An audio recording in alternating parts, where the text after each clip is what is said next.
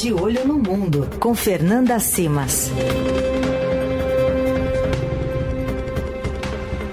Fernanda Simas, às quartas com a gente aqui no Fim de Tarde Eldorado, já está aqui no estúdio. Oi, Fê, tudo bem? Oi, tudo bom, Emanuel? Tudo bem, Leandro? Tudo certo, e com tudo você? certo. Você não nos abandone, que a Fê tem uma coisa importante para falar hoje no final da coluna, Hum. que a gente desejaria não falar, mas depois a gente explica melhor essa história. Já deu spoiler. Já deu um agora. spoiler. Fica com a gente, a gente conta tudo o que está acontecendo. Mas vamos ao assunto central da coluna de hoje. isso aí. Falar um pouco sobre a evolução na guerra da Ucrânia, com mais complicações, né? É, Exatamente. qual que é o, o status atual? Como é que você definiria, Fê? Pois é, parece que a gente está tendo avanços dos dois lados. É, o que a gente tem de grande novidade é que depois de 10 meses, a Rússia anunciou que tomou o controle da cidade no leste da Ucrânia de Bakhmut, que é uma cidade muito estratégica por estar no leste da Ucrânia, o território que principalmente a Rússia quer deter ali. E que vinha sendo uma batalha considerada uma das grandes batalhas desde a Segunda Guerra. Então, assim, foram 10 meses de muito conflito, muitas mortes, e a Rússia ontem anunciou que tomou o controle da cidade. É, a Ucrânia, obviamente, fala que não é bem assim, que é uma questão estratégica, que eles saíram da cidade, mas que estão cercando a cidade para isolar os russos que estão lá dentro, mas tanto o, a- é, o governo russo quanto o grupo Wagner, que vinha atuando ali dentro, já declararam que a cidade está tomada. Isso é um avanço importante para Moscou, que vinha tendo muitas derrotas. Teve derrota em Kharkiv, em Kherson, em cidades importantes e que vinha sendo muito negativo para a imagem do Putin. Então agora, obviamente, os russos vão usar isso, o governo russo vai usar isso para inflamar o discurso, falar que está obtendo ganhos em território ucraniano. Uhum. Eu, eu me recordo, né, de quando a guerra começou, tinha-se a impressão de que seria muito, em tese, militarmente fácil para a Rússia, dado o tamanho do exército, a inteligência, o histórico do exército russo ah, nessa tomada da Ucrânia. Algo que não se concretizou e que demonstra que ainda o conflito vai ter. é, é totalmente indefinido, né? Exatamente. No começo, a gente achava que Kiev, né, que é a capital da Ucrânia, ia cair em semanas, talvez meses. Mas aí eu lembro que alguns analistas com quem eu já tinha conversado falavam: não, essa guerra vai ser longa, não vai ser bem assim. E por conta da resistência ucraniana, a gente foi vendo as mudanças de táticas do exército russo, sem saber se eram táticas planejadas ou se foram consequentes de derrotas em terreno. A gente nunca vai saber, né? Moscou não, não fala isso. Então o que a gente viu foi que começou, quando Kiev não caiu, começou um avanço muito forte pelo leste da Ucrânia, que é a área de principal influência russa.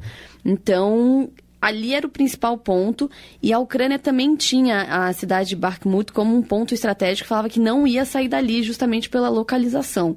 Então esse acho que era o principal ponto neste momento da guerra. Mas a gente tem desdobramentos que já estão inclusive chegando em território russo. No fim de semana a gente teve ataque da fronteira para dentro da Rússia.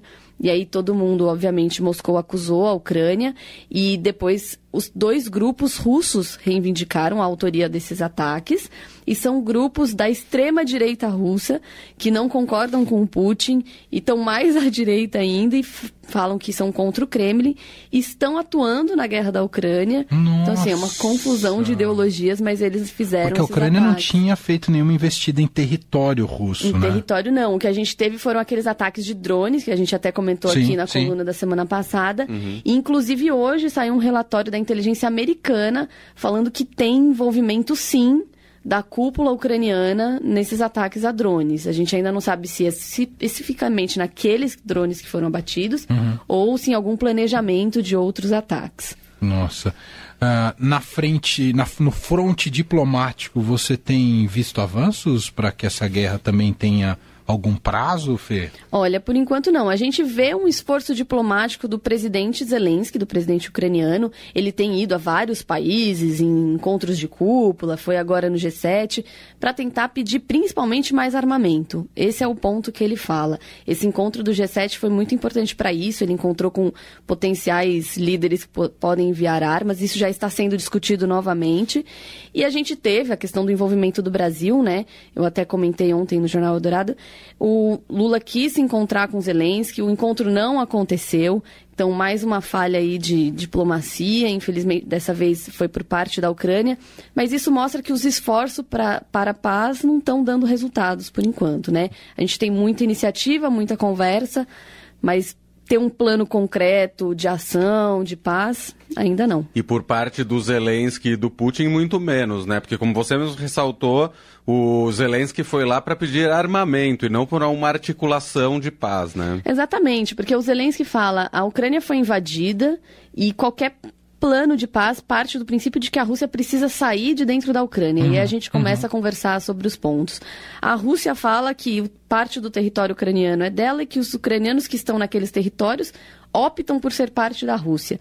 E aí a gente tem a comunidade internacional tentando equilibrar tudo isso e com os interesses econômicos por trás, obviamente, né? A gente não pode esquecer claro, disso. Claro. Então. É, é um cenário ainda de.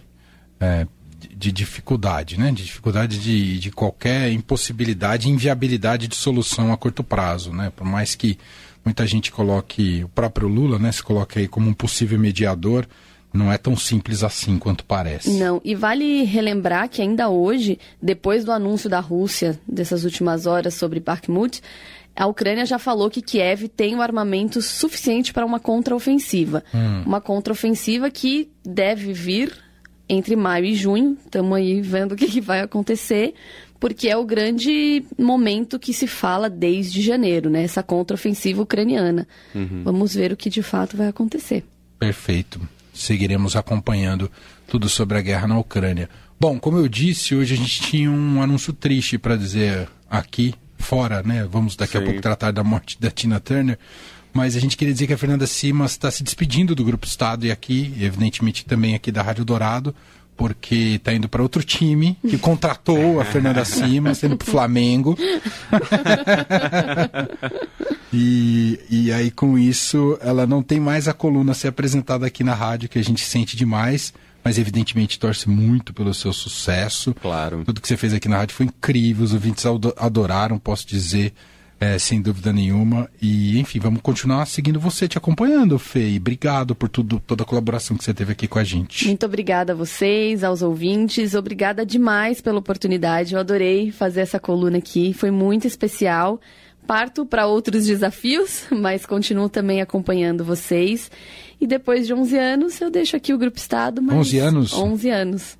Depois de 11 anos. É isso. Mas foi um prazerzaço fazer essa coluna aqui com vocês. Adorei muito. Foi demais, eu adorei também. eu tenho certeza que falo pelos ouvintes e pelo Emanuel também. É, e não vai ser difícil se encontrar a Fernanda Simas, não. É mercado de trabalho, um talento desse, né? É isso mesmo, é disputada por todo mundo. É. é isso mesmo. Muito obrigada. Fê, obrigado, beijão e boa sorte, tá beijo, bom? Gente. Um beijo. Boa sorte para vocês.